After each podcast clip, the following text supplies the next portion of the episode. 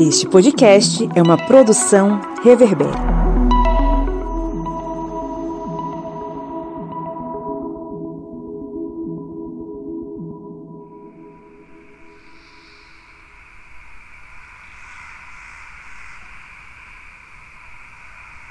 Domingo, interior do Império Bizantino, ano do Nosso Senhor de 1097. Um cavaleiro estava prostrado de joelhos diante de um simples altar, onde velas bruxuleavam uma tênue luz que iluminavam ícones que representavam passagens bíblicas que cobriam as grossas paredes de tijolos do local.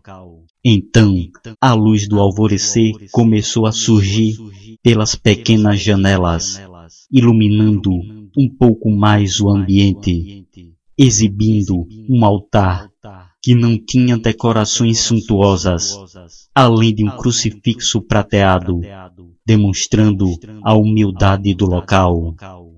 E o brilho da manhã exibia uma espada que jazia aos pés daquele altar.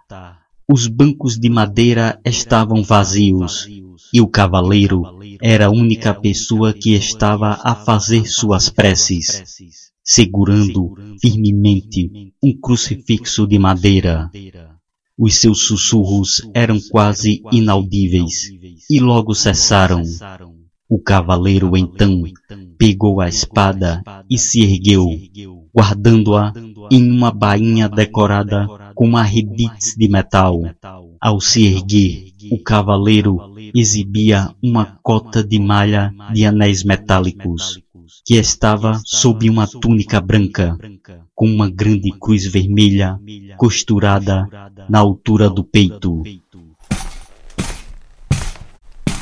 O cavaleiro se encaminhou para a saída daquela igreja. Vários homens já se movimentavam. Alguns estandartes estavam desfraldados, com cruzes vermelhas estampadas. Alguns homens ainda terminavam seu desjejum, mas o cavaleiro decidira jejuar naquele dia. Esperava uma bênção para aquela jornada que há muito ele fazia. Após receber algumas mesuras, o cavaleiro recebeu de um dos homens o seu elmo, e então ele montou em seu cavalo, e logo aquele grupo estava pronto para seguir o restante do exército naquela peregrinação. Uma peregrinação rumo à Terra Santa que os homens, gerações depois, chamariam de Cruzada.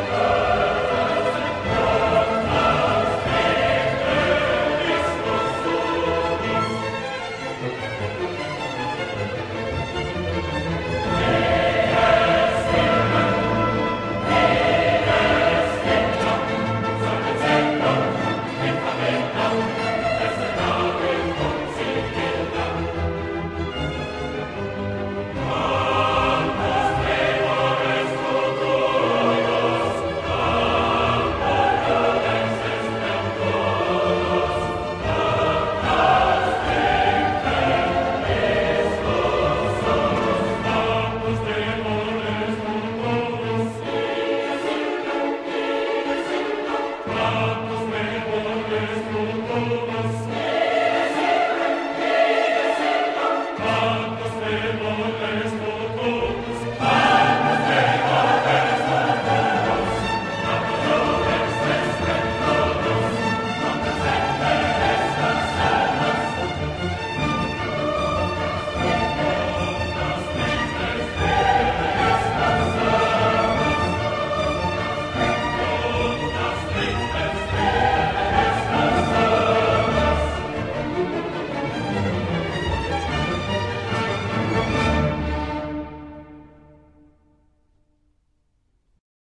Tudo começou algum tempo antes.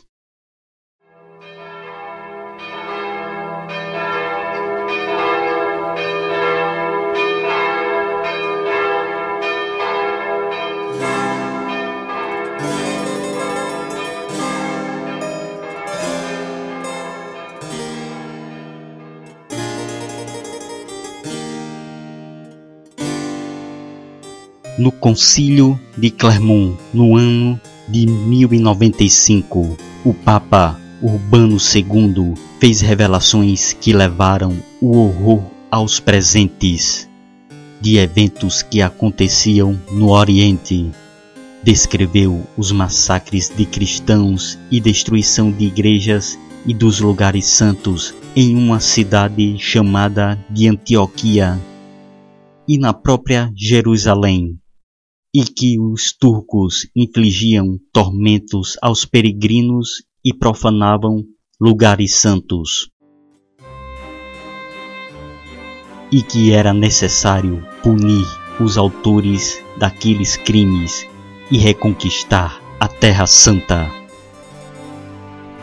E o cânone de número 9, redigido logo após o concílio, resumiu as palavras de Urbano II. Qualquer um que por piedade e não esperando ganhar honras ou riquezas tiver tomado o caminho de Jerusalém para libertar a Igreja de Deus, terá sua viagem contada como penitência.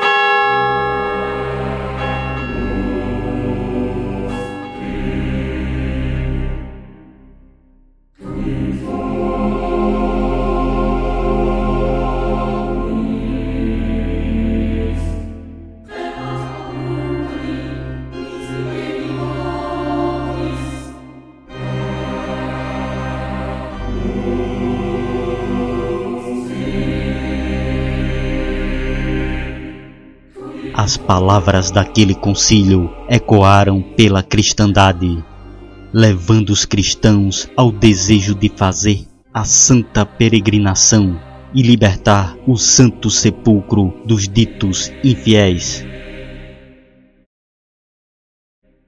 Um dos primeiros nobres a atender aquele chamado foi Raimundo de Saint-Gilles, o conde de Toulouse. Muitos outros homens foram tocados por aquelas palavras.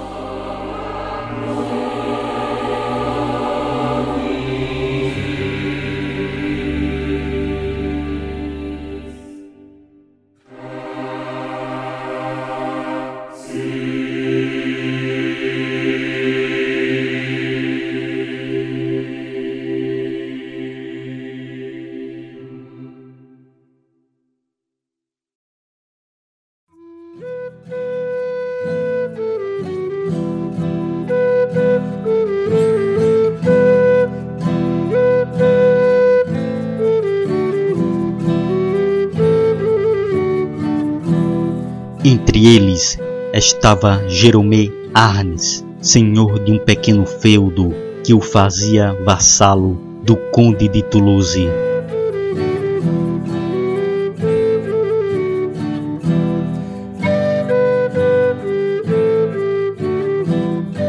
Jerome foi envolvido num misto de fé e obediência, e ao receber a ordem do seu suzerano para reunir seus homens para fazer o caminho para o Santo Sepulcro, o dever de cumprir o juramento fez com que Jerome não tivesse dúvidas em seguir seu Senhor rumo à Terra Santa.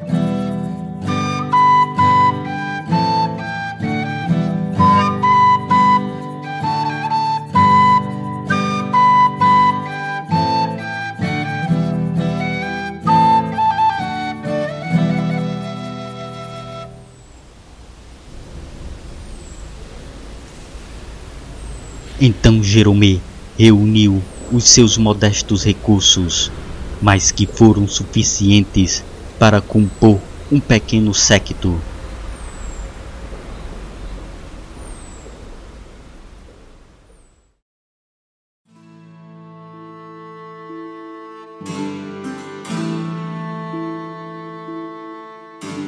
Para este grupo, Jeromé chamou aqueles que teriam mais condições de auxiliá-lo na peregrinação.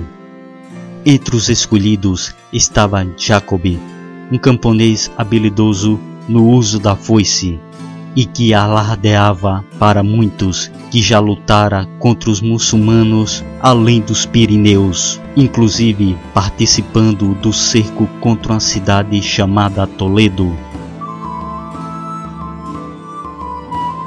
Mas nunca falava como conseguiu chegar naquelas terras, mas que o seu atual senhor aceitara de bom grado um braço a mais para trabalhar na lavoura.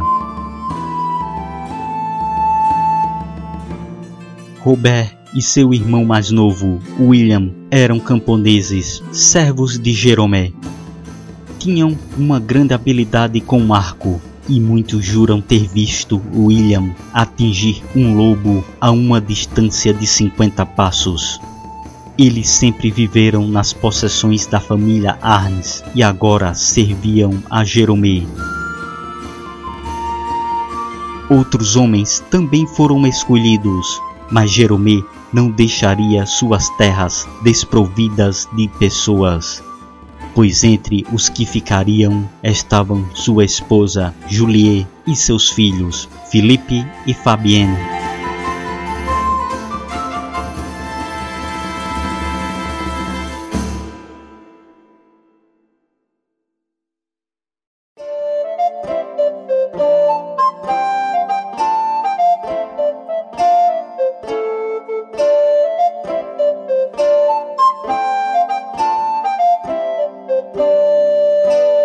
Julie, esguia e com longos cabelos negros, era muito admirada pela sua sabedoria e beleza. Beleza esta que fazia com que surgissem boatos de que os trovadores que passassem por aquela propriedade transformariam Julie em inspiração de suas canções. E muitos contavam que Felipe herdaria a força do pai mas os olhos e cabelos negros eram uma herança da mãe. Fabienne parecia com Juliet e também despertava admiração tanto pela beleza quanto pela inteligência.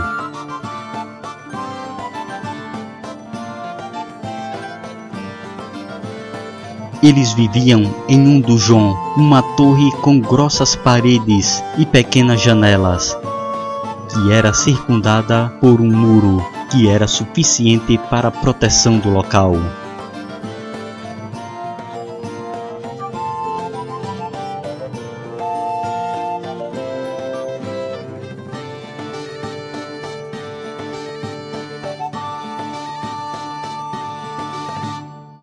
Com muito custo, Jerome conseguiu as montarias para Jacob, Robert e William.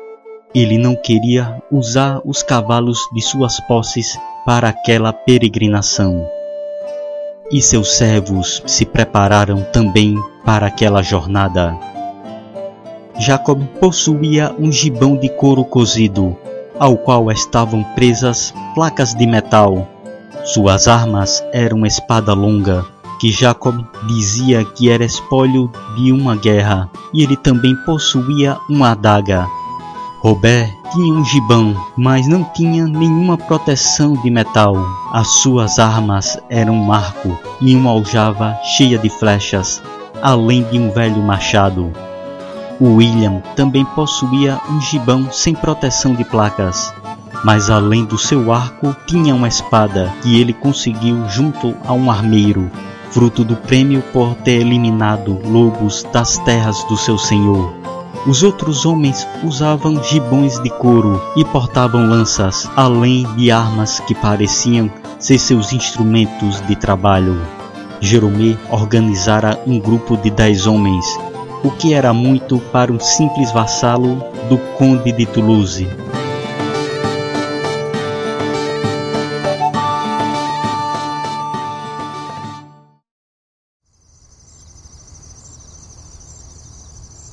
Mas um dia antes da partida ocorreu uma surpresa.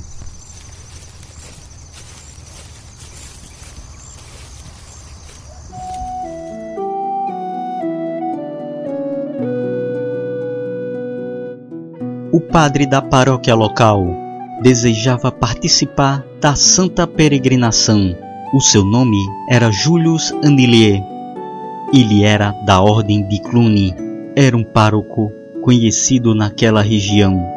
Todos sabiam que o padre Julius tinha habilidade com ervas e curas. Mas as pessoas estavam olhando de forma indiferente para ele e Jeromé estava alheio aos boatos e dava de ombro aos motivos das pessoas verem o padre com maus olhos. Na verdade, Jeromé acreditava mais na importância em ter um religioso para ouvir suas confissões durante a jornada.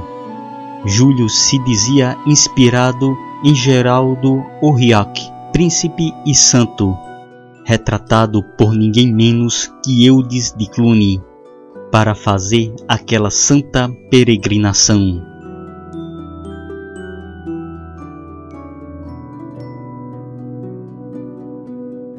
A partida se aproximava e Juliet entregou para Jeromé um crucifixo em madeira que ela mesmo fez e que o cavaleiro guardaria como uma relíquia.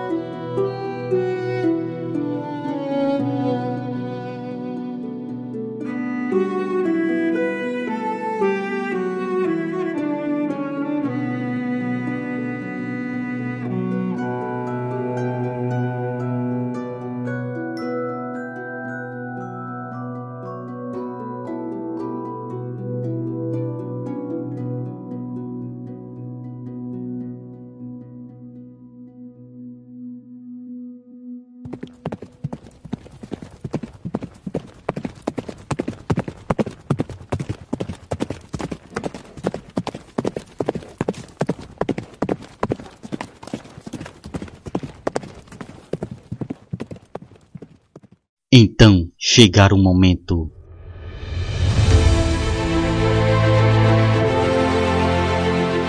Um arauto enviado pelo conde de Toulouse solicitava a partida de Jeromé para fazer parte da grande peregrinação. E assim aquele séquito partiu Jeromé olhara de relance para a entrada de seu donjon, onde Juliet, em um vestido branco, com Felipe em seu colo e Julien ao lado, observava o cavaleiro partir com seu séquito rumo à Terra Santa.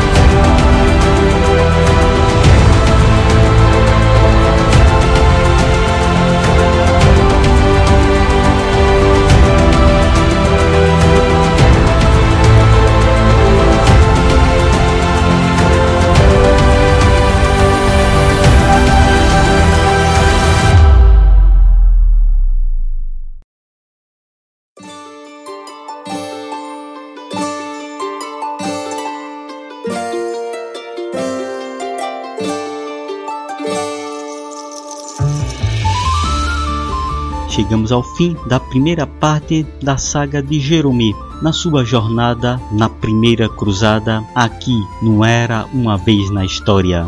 Se você curtiu este podcast, compartilhe com seus amigos e seja um apoiador. Acesse apoia.se barra historiante. Não deixe de seguir o Historiante nas nossas redes sociais e ouvir os outros podcasts do Clã Historiante. As referências bibliográficas utilizadas na pesquisa deste e dos demais episódios se encontram na descrição.